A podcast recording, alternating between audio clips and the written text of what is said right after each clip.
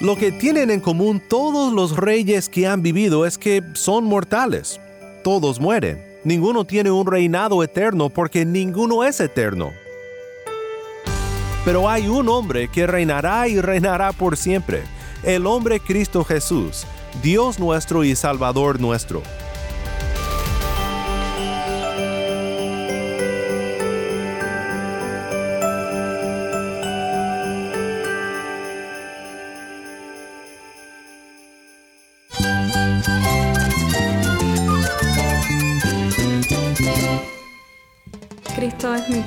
Cristo es el Rey del universo, es quien guía nuestras vidas. Él es grande y amoroso. Él es real. Solamente Jesucristo es nuestro Señor y Salvador. Es mi guía quien me fortalece. En Cristo Jesús hay esperanza, hay paz. Y nuestro Dios es un Dios de rescate. Estás escuchando a El Faro de Redención, Cristo desde toda la Biblia para toda Cuba y para todo el mundo.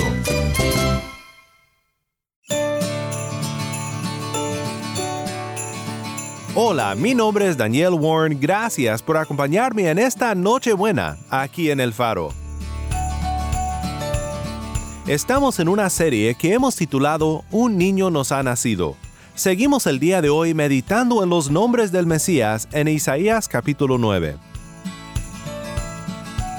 Llegamos hoy a un nombre difícil de entender, pero hermoso por lo que nos comunica acerca de Cristo nuestro Redentor. Padre Eterno. ¿Cómo puede ser? Busca Isaías 9 y quédate conmigo. El faro de redención comienza con alabanza de Seb, esto es Hoy es Navidad. Hoy es Navidad, hay que celebrar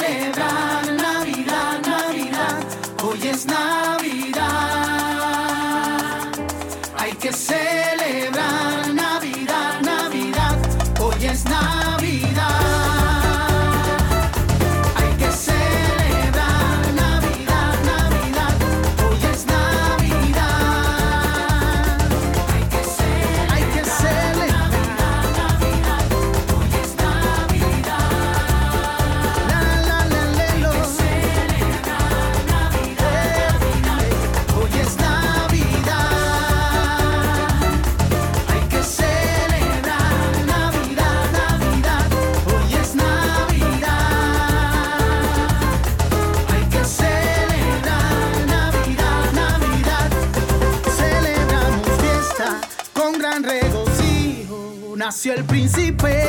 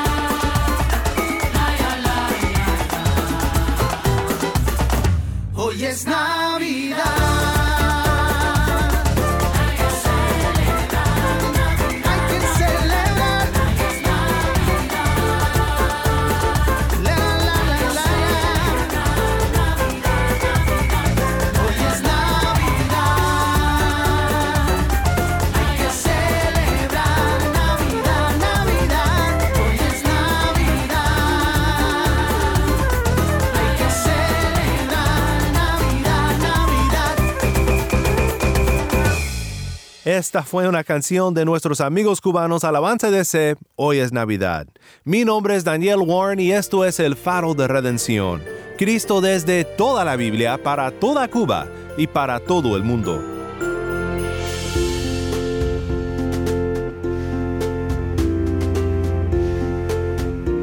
En esta Nochebuena llegamos a un nombre del Mesías un poco más difícil de entender que los otros nombres en nuestro pasaje.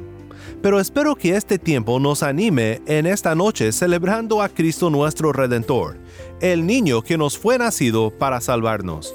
El 9 de diciembre del 1886, Charles Spurgeon, el pastor célebre de la época en Inglaterra y un hábil predicador cristocéntrico, predicó un sermón sobre nuestro pasaje de hoy y quiero compartir algunas partes contigo aquí al inicio de nuestro estudio de hoy.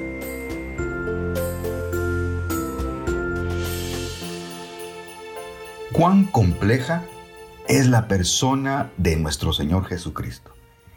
Casi en el mismo aliento el profeta lo llama un niño y un consejero, un hijo y el Padre eterno. Y esto no es una contradicción y ni siquiera es para nosotros una paradoja.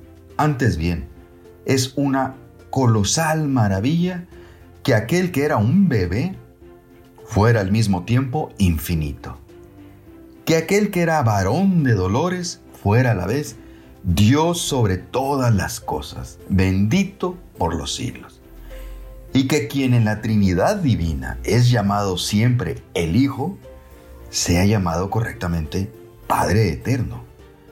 Con cuánta fuerza debería recordarnos esto la necesidad de estudiar cuidadosamente y de entender correctamente a la persona de nuestro Señor Jesucristo.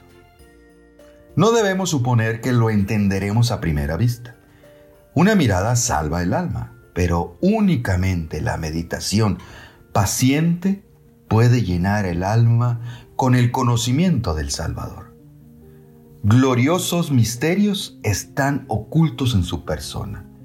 Él nos habla en el lenguaje más sencillo y se manifiesta abiertamente en medio de nosotros. Y sin embargo, en su propia persona, hay una altura y una profundidad que el intelecto humano es incapaz de medir. Una vez que el devoto observador ha mirado fija y largamente, percibe en su bien amado bellezas tan excepcionales y tan encantadoras que se sumerge en el asombro.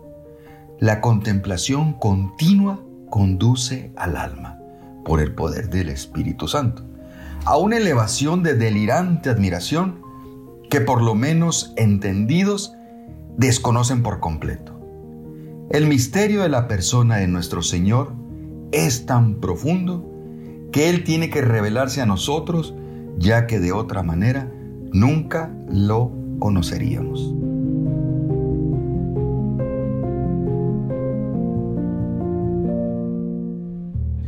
Qué maravillosa reflexión de Charles Spurgeon gracias al pastor Antonio de la Cruz por ser la voz de Spurgeon hoy desde Sinaloa, México. Pues hemos estado considerando los nombres de Cristo en Isaías 9:6 y lo que implican para nosotros hoy en nuestras vidas. Es una linda manera de celebrar la Navidad, el estar pensando juntos en este pasaje. Cristo, el admirable consejero, llega a donde estamos, en nuestro sufrimiento y dolor, en nuestra angustia, en nuestra pérdida. El hecho de que Cristo sea admirable consejero no es algo meramente académico, sino algo sumamente real e importante para nuestro diario vivir. Necesitamos un Cristo. Necesitamos un redentor sabio que entienda nuestro dolor y nos diga palabras de vida. Cristo es admirable consejero y sumamente sabio en todos los aspectos. Cristo es poderoso, el campeón prometido en el Edén, la semilla de la mujer, Solo Dios encarnado pudo cumplir con esta primera promesa de redención en las primeras páginas de la palabra. Cristo es también el héroe rey prometido a David, un heredero que se sentará por siempre en su trono. ¿Sabes lo que tienen en común todos los reyes que han vivido? Lo que tienen en común todos los reyes que han vivido es que son mortales.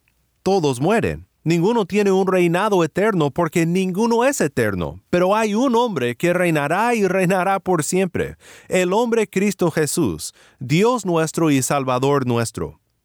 Quiero que escuches ahora nuevamente nuestro texto completo de Isaías 9, 1 al 7, para pensar hoy en un nombre más de Cristo en el versículo 6. Pero no habrá más melancolía para la que estaba en angustia Como en tiempos pasados él trató con desprecio a la tierra de Zabulón y a la tierra de Neftalí, pero después la hará gloriosa por el camino del mar al otro lado del Jordán, Galilea de los gentiles. El pueblo que andaba en tinieblas ha visto gran luz. A los que habitaban en tierra de sombra de muerte, la luz ha resplandecido sobre ellos. Multiplicaste la nación, aumentaste su alegría, se alegran en tu presencia como con la alegría de la cosecha, como se regocijan los hombres cuando se reparten el botín. Porque tú quebrarás el yugo de su carga, el báculo de sus hombros y la vara de su opresor, como en la batalla de Madián. Porque toda bota que calce el guerrero en el fragor de la batalla y el manto revolcado en sangre serán para quemar, combustible para el fuego. Porque un niño nos ha nacido, un hijo nos ha sido dado, y la soberanía reposará sobre sus hombros. Y se llamará su nombre admirable consejero, Dios poderoso, Padre eterno, príncipe de paz.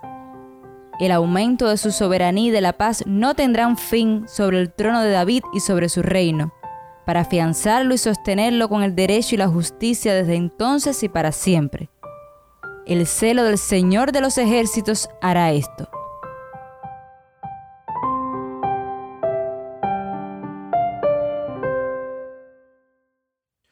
Como hemos recordado en esta semana, este anuncio de Dios por su profeta fue totalmente sorprendente.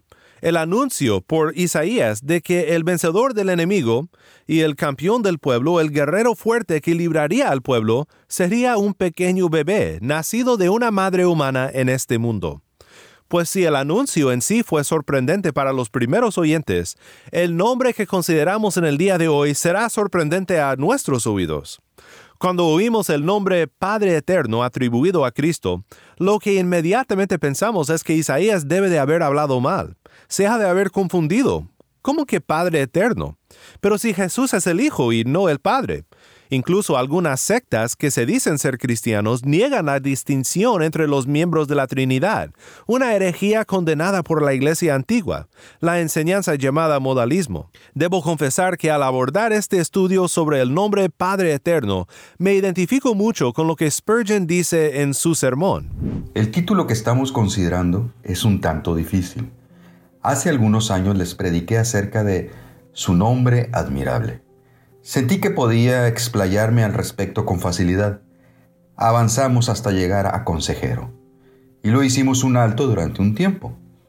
Posteriormente fuimos conducidos a predicar acerca de Dios fuerte, pero hemos tenido cierta desconfianza en cuanto a nuestra habilidad para desentrañar este título específico, pues hay en él una profundidad que no somos capaces de medir.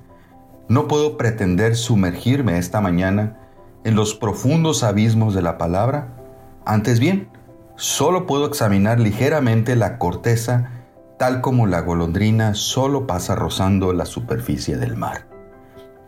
Carezco de la plata del vasto conocimiento y del oro del pensamiento profundo, pero lo que tengo lo compartiré con ustedes.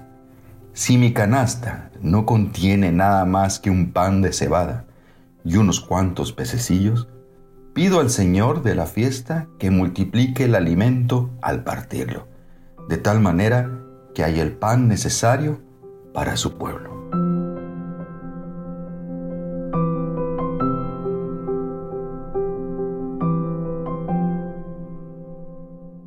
Pues quiero tomar solo un momento para observar, como pastor hablando a pastores, que esto que Spurgeon hace aquí es un buenísimo ejemplo de humildad como predicador de la palabra.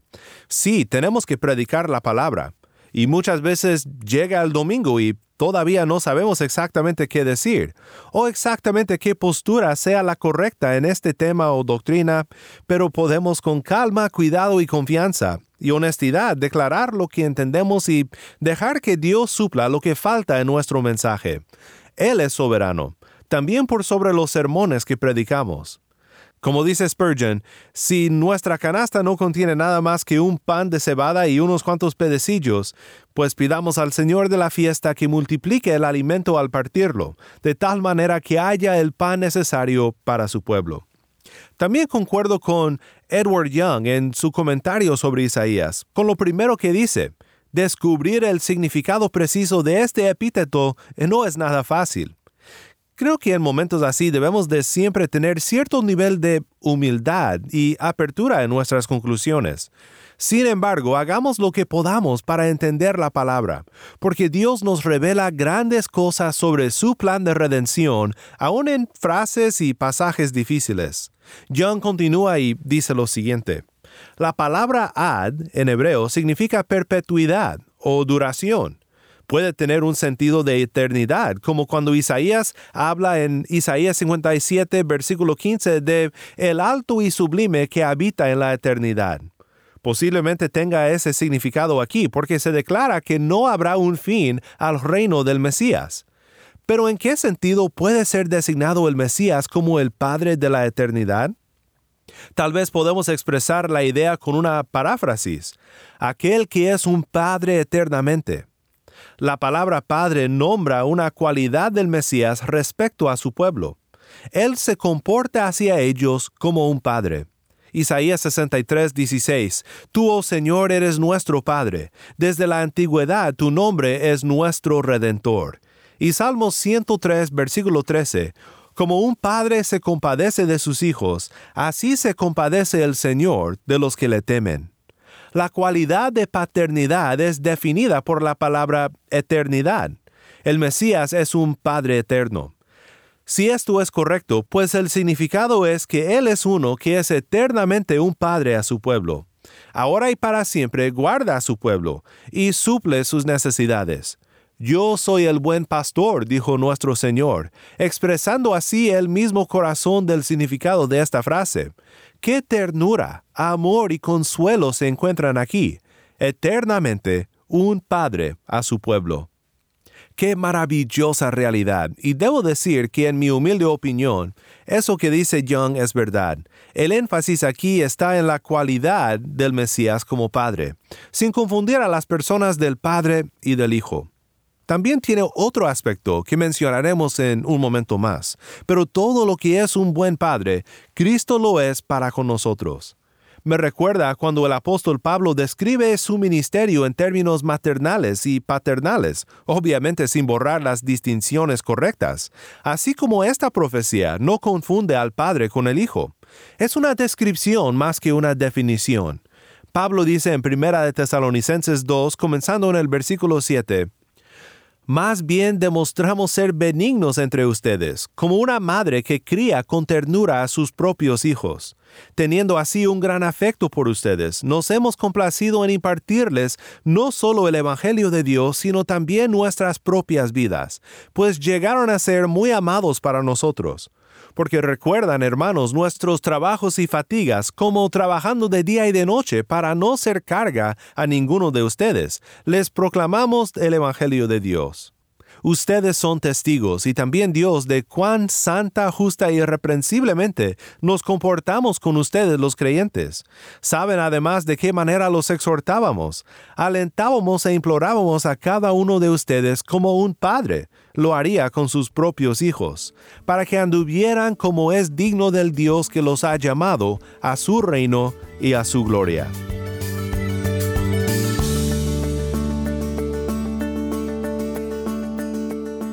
Pero hay otro aspecto más. No es simplemente la cualidad paternal de nuestro Redentor, sino también su oficio como Rey del mundo y Rey de su iglesia.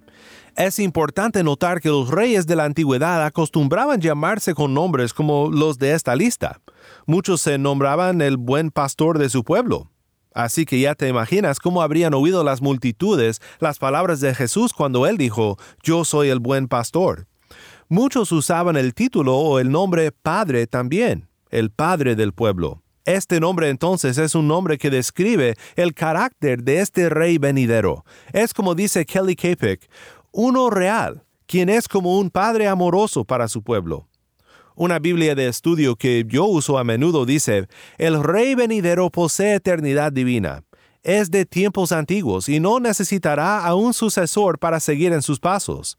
Los reyes antiguos a menudo se referían a sí mismos como los padres de sus sujetos. Este nombre revela el divino eterno cuidado que el rey venidero, tendrá por su pueblo.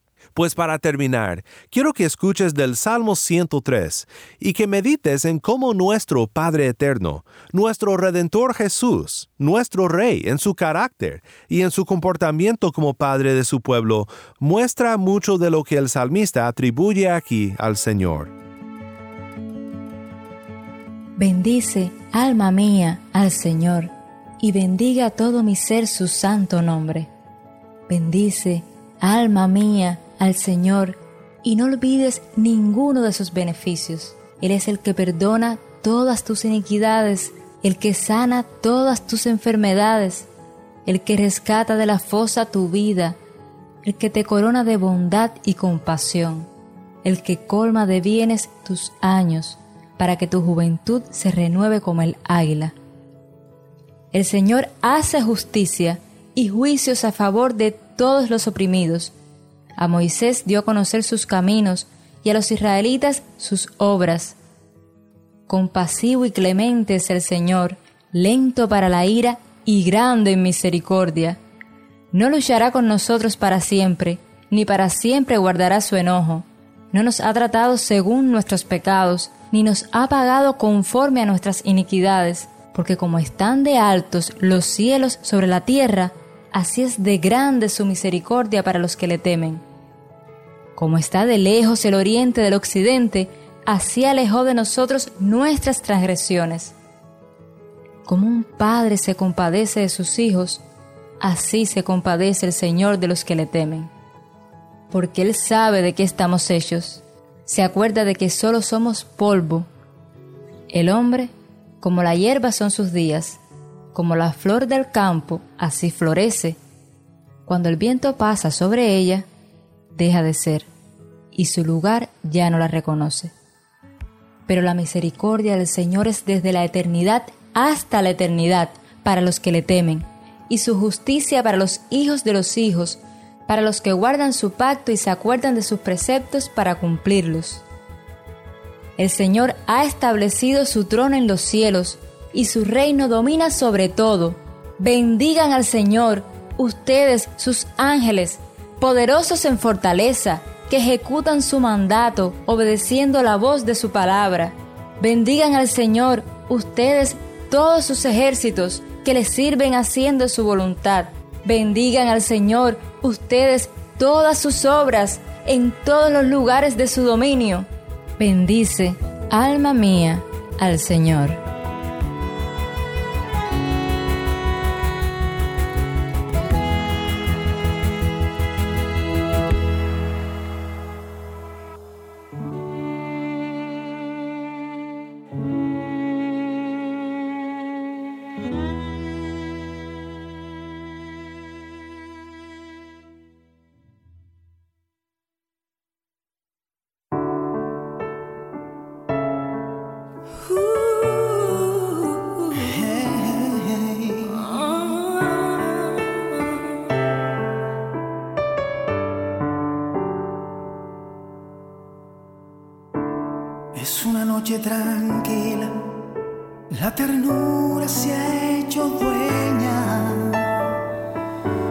Si fuera perfecta, como si fuera eterna.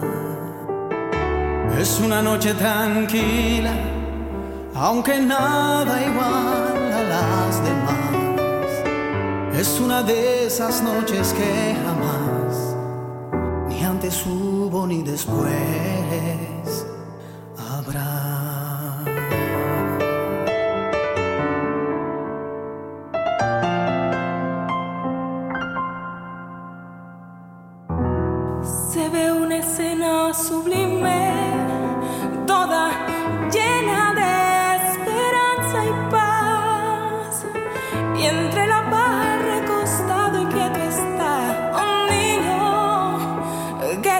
niño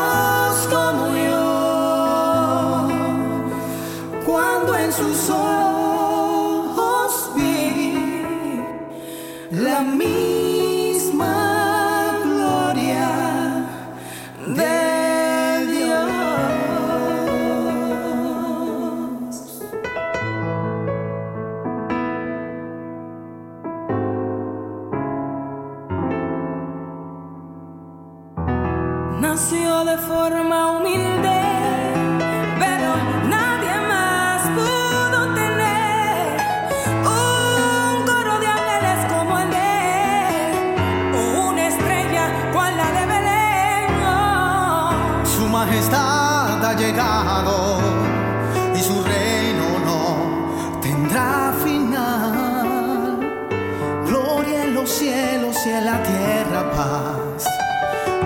nosotros, nuestro Emanuel, el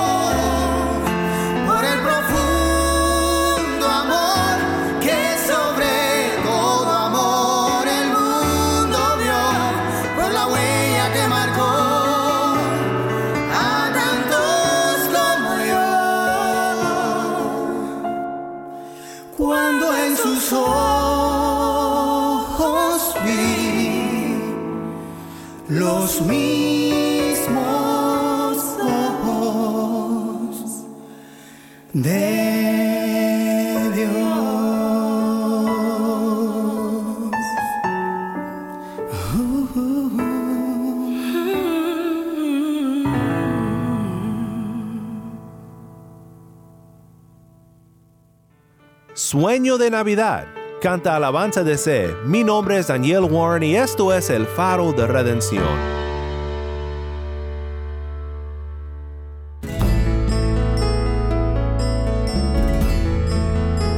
Gracias por escuchar este mensaje en una noche tan especial como Nochebuena. Espero que te haya ayudado a meditar en Cristo, en su tierno cuidado de nosotros su pueblo, y sobre todo su generosa protección al sacrificarse en la cruz del Calvario para redimirnos de nuestros pecados.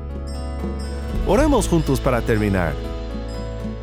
Padre Celestial, venimos ante ti en este día con asombro, porque no hay manera de comprender completamente todo lo que eres para con nosotros en Cristo nuestro Redentor, tu Hijo enviado del Padre para redimirnos, con un amor y con un cuidado paternal.